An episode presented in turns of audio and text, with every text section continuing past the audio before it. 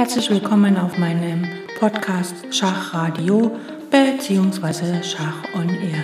Ich freue mich sehr, dass ihr wieder eingeschaltet habt und wünsche euch ganz viel Spaß mit der heutigen Folge.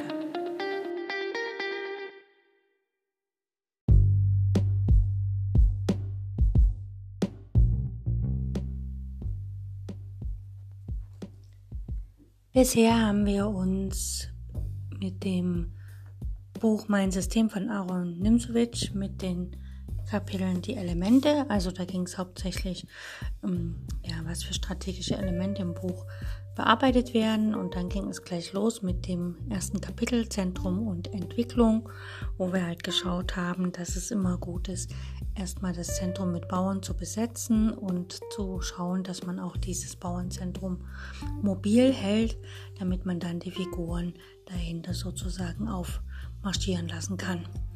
Und dann haben wir uns auch schon mit dem zweiten Kapitel beschäftigt und zwar ging es da um die offene Turmlinie.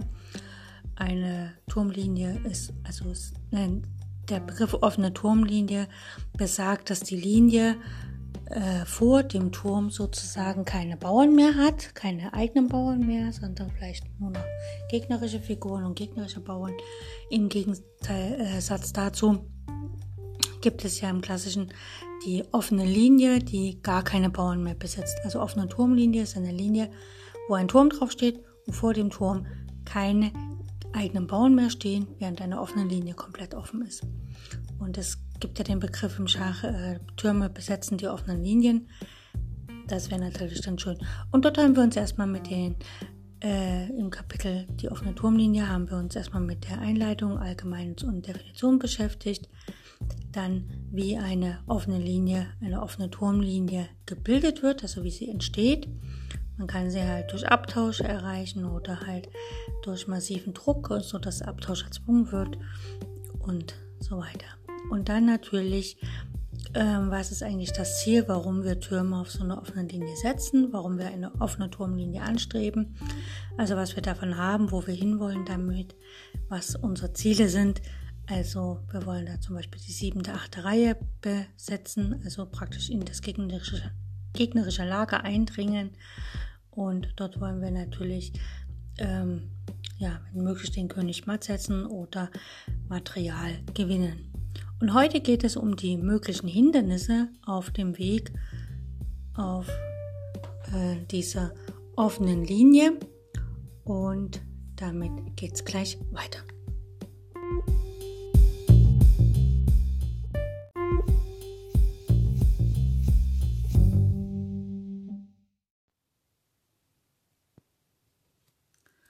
Wir haben gesehen, wie groß die Bedeutung des einmal erkämpften freien Zutritts zur siebten und achten Reihe werden kann.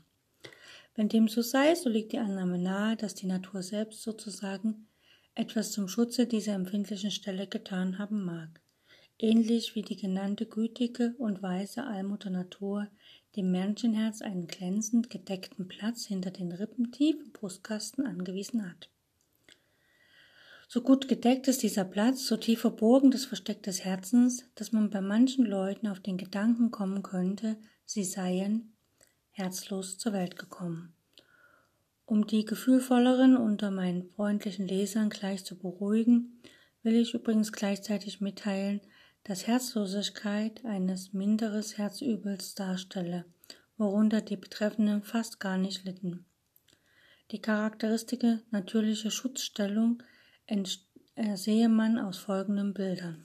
Und zwar haben wir hier ein, äh, eine Bauernstruktur.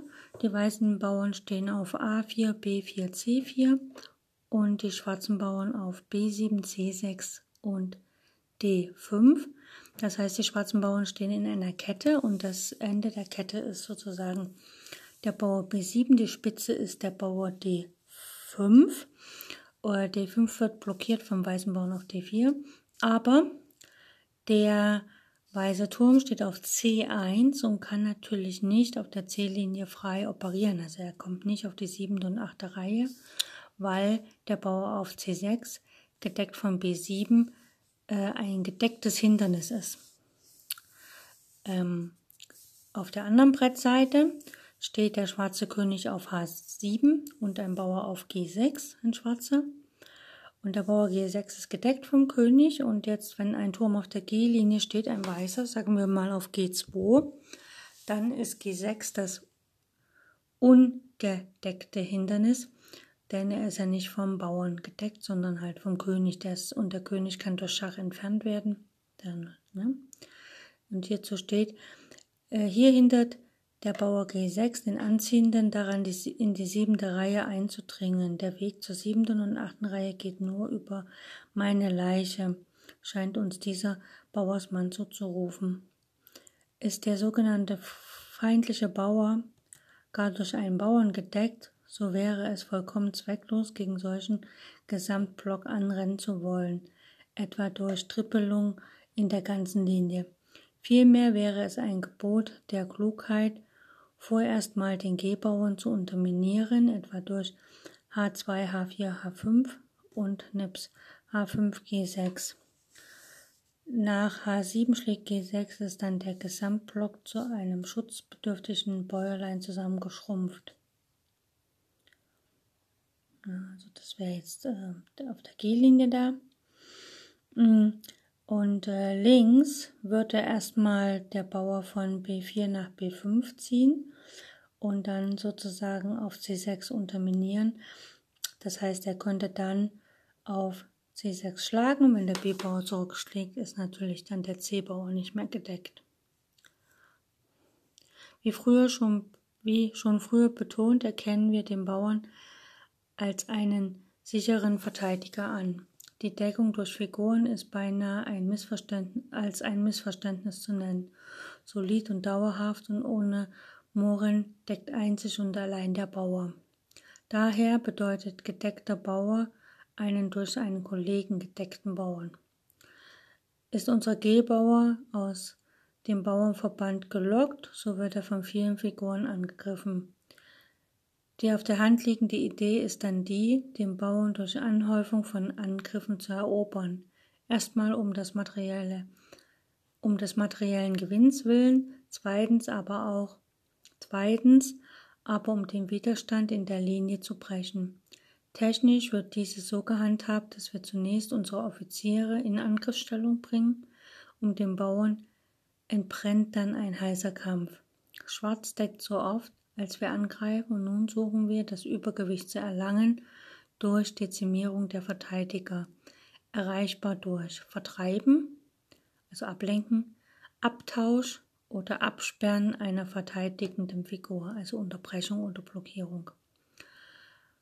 Als Übertragung der Angriffswut vom Gegner selbst auf dessen Verteidiger ein ganz normaler Vorgang, schon in der Schule geübt und gepflegt.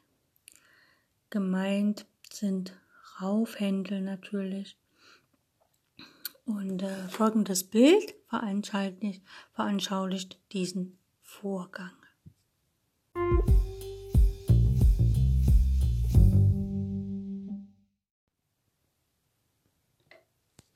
Schauen wir uns folgende Stellung an. Weiß hat den König auf B1, ein Turm auf E2 und ein Turm auf äh, ein Turm auf D2 und ein Turm auf E1 sowie ein Springer auf G3. Dann hat er noch ein paar Bauern, einen auf A2, B2, D5, E4 und G4.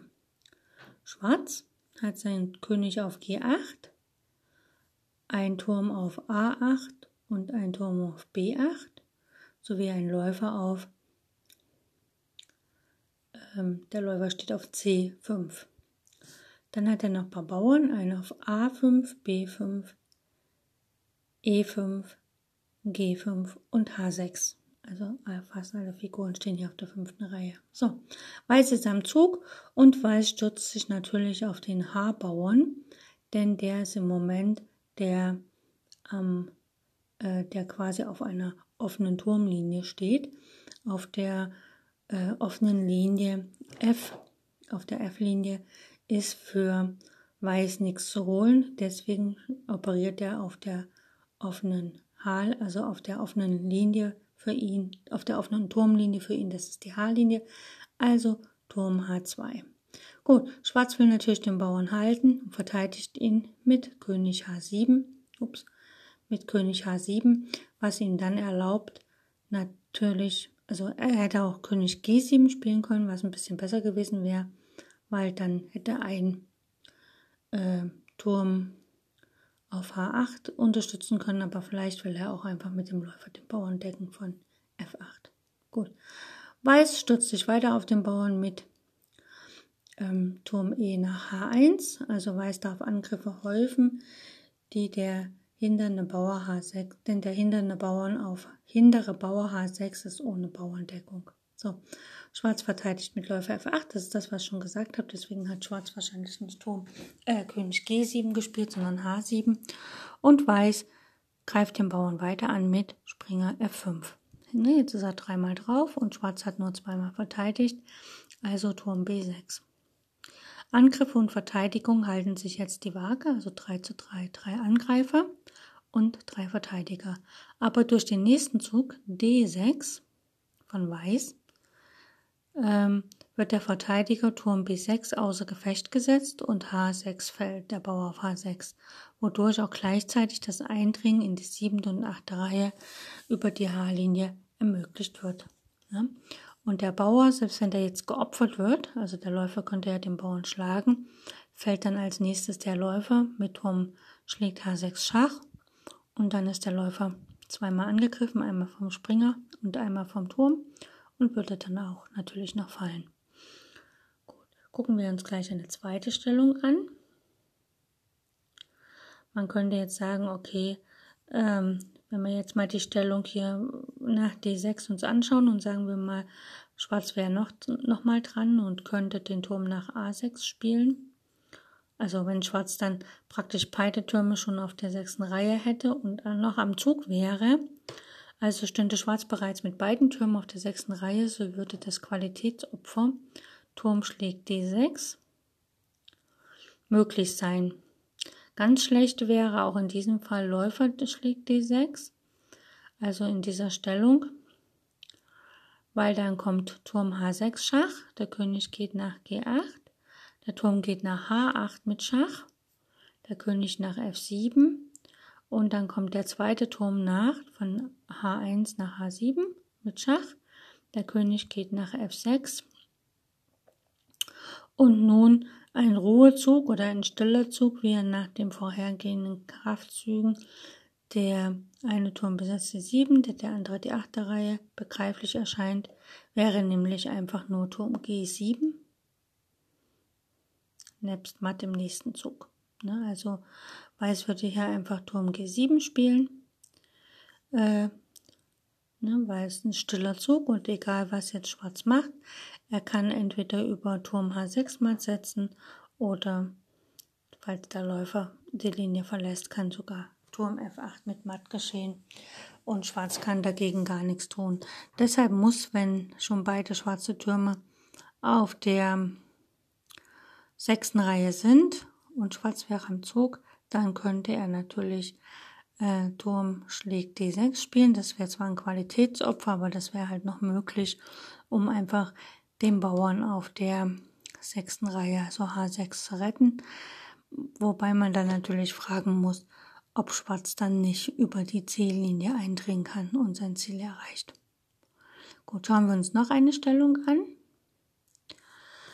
Wir haben hier ähm, Weiß hat beide Türme auf der F-Linie, also Turm F1 und Turm F2 und einen Springer auf D4. Schwarz hat den König auf G7, ein Turm auf A8, ein Läufer auf D8 und ein Bauern auf F6. Ähm, und hier ist der hindernde Bauer F6, gedeckt von dem König auf G7 und dem Läufer auf D8. Und hier könnte Weiß einfach Springer E4, äh, Springer D4 nach E6 spielen. Das wäre ein Doppelangriff. Und äh, egal wo der König hingeht, Schwarz wird, äh, Weiß würde dann auf D8 natürlich den Läufer schlagen. Und dann schlägt der Turm zurück und dann würde der Bauer auf F6 fallen. Und damit wäre praktisch ähm, der Verteidiger von F6, also der Läufer auf D8, dezimiert, was dann, also durch einen Abtausch. Und Damit wäre aber der Bauer einfach eine Deckung los. Ne? Also abgesehen davon, dass der König halt äh, dann alleine noch den deckt. Das heißt also hier wäre es halt möglich, den Verteidiger sozusagen zu entfernen. Ähm, Nimsowitsch schreibt dazu, äh, was wir bisher dem hindernden Stein angetan haben, gehört unter dem Begriff Evolutionärangriff. Die ganze Art, die sich gegen einen Punkt zu konzentrieren, also die ganze Art, sich gegen einen Punkt zu konzentrieren, um dort schließlich ein Übergewicht zu erlangen, deutet darauf hin. Auch das Ziel ist symptomatisch, nämlich teils war es materieller Gewinn, wir waren bestrebt, den Bauern zu, also den Bauern zu gewinnen, der uns lockte, teils war es das Ideal, das uns vorschwebte, nämlich das Ideal der Eroberung der siebenten Reihe. Also diese Mischung war sehr bezeichnend.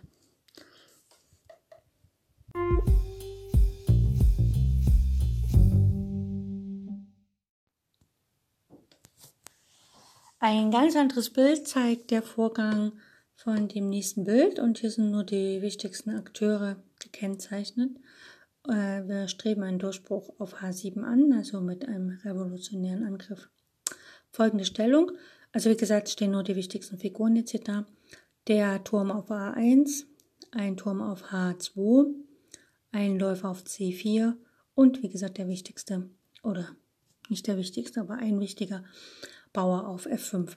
Schwarz hingegen hat den König auf H8, es droht hier Grundreinmatt, hat den Springer auf D7, ein Bauer auf G und H7. Und wie gesagt, Schwarz versucht halt äh, auf den H7-Angriff angenommen. Das Spiel in der H-Linie durch Turm A H1 sei zwecklos, entweder wegen Springer F6 oder wegen dem schnöden Zug H6 mit Gesamtblock der H-Linie. Ne? Wenn Schwarz zur H6 kommt, dann ist der H-Bauer ein gedeckter Bauer, denn er ist vom Bauern gedeckt und das ist natürlich ähm, schlecht. Wie sollte denn Weiß die H-Linie anders ausnutzen können? Antwort, indem er davon Abstand nimmt, den H-Bauern zu profitieren, sondern vielmehr alles tut und selbst vor schweren Opfern nicht zurückscheut um ihn gewaltsam aus dem Wege zu schaffen. Also, man kann ihn direkt, also abgesehen mal hiervon, dass hier jetzt ähm, ähm, Turm A8 matt droht, dass äh, wahrscheinlich stehen hier noch irgendwelche Bauern auf der A-Linie. Also, Weiß opfert einfach einen Turm, um tatsächlich den König auf die H-Linie zu locken, nämlich mit Turm, ups, Turm schlägt H7. Dann muss der König wieder nehmen und dann wäre Turm A1 nach ähm, ja, dann wäre Turm A1 nach H1 sogar matt, was ähm, wer die Motive, die taktischen Motive montags immer anhört, der kennt das, das Anastasias matt. Das ist ja so ähnlich. So einfach dieses Schlussbild sein mag, so scheint mir von größter Bedeutung zu sein, sich über den prinzipiellen Unterschied zwischen den evolutionären und revolutionären Angriffsarten völlige Klarheit zu verschaffen wollen wir deshalb noch ein anderes Beispiel uns anschauen. Also äh, wir haben ja bei den Evolutionären haben wir immer gesehen, dass äh, wir versuchen halt wirklich die Verteidiger so weit zu dezimieren, dass wir, wenn wir den Bauern schlagen, äh, nicht den Turm verlieren. Revolutionär heißt, dass wir halt sogar unter Opfer eines der Türme den Verteidiger der Linie also praktisch den Blockeur von der Linie beseitigen. Gut, schauen wir uns mal hier folgende Stellung an. Der weiße König steht auf F2, ein Turm auf A1, ein Turm auf H6, ein weißer Läufer auf F6 und ein weißer Bauer auf B2, C3 sowie F3 und G2. Schwarz hat den König auf G8, ein Turm auf A8, ein Turm auf C8, den Springer auf E6, sowie die Bauern auf A7, B7, G7, F6 und H7.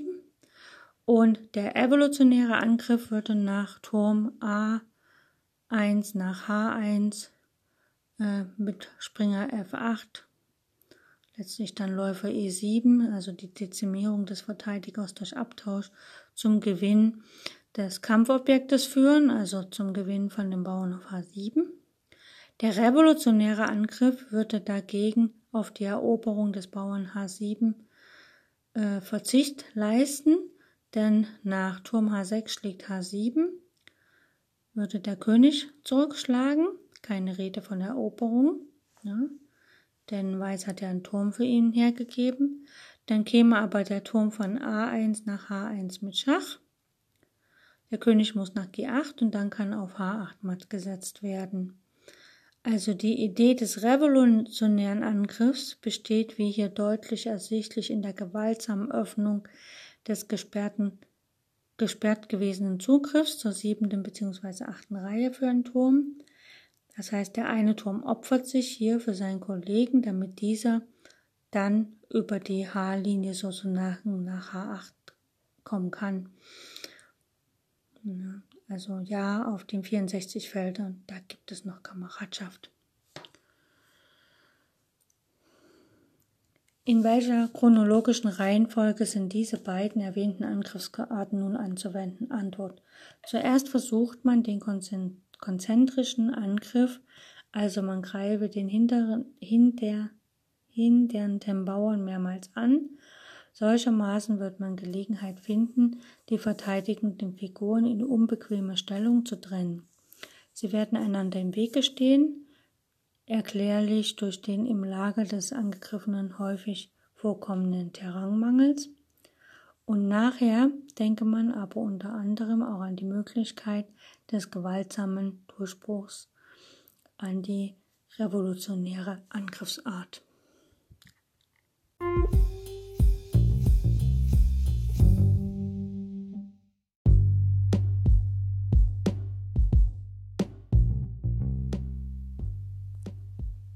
In vielen modernen Schachpartien oder auch in vielen alten Schachpartien finden sich sicher Stellungen, wo man eine Turmlinie sozusagen gewaltsam öffnen konnte mit dem Opfer vom Turm oder wo man halt durch Deziminierung der äh, Verteidiger quasi den Bauern erobern konnte, der noch diese Linie verstopft und den Türmer daran hindert, auf die 7. und 8. Reihe zu kommen.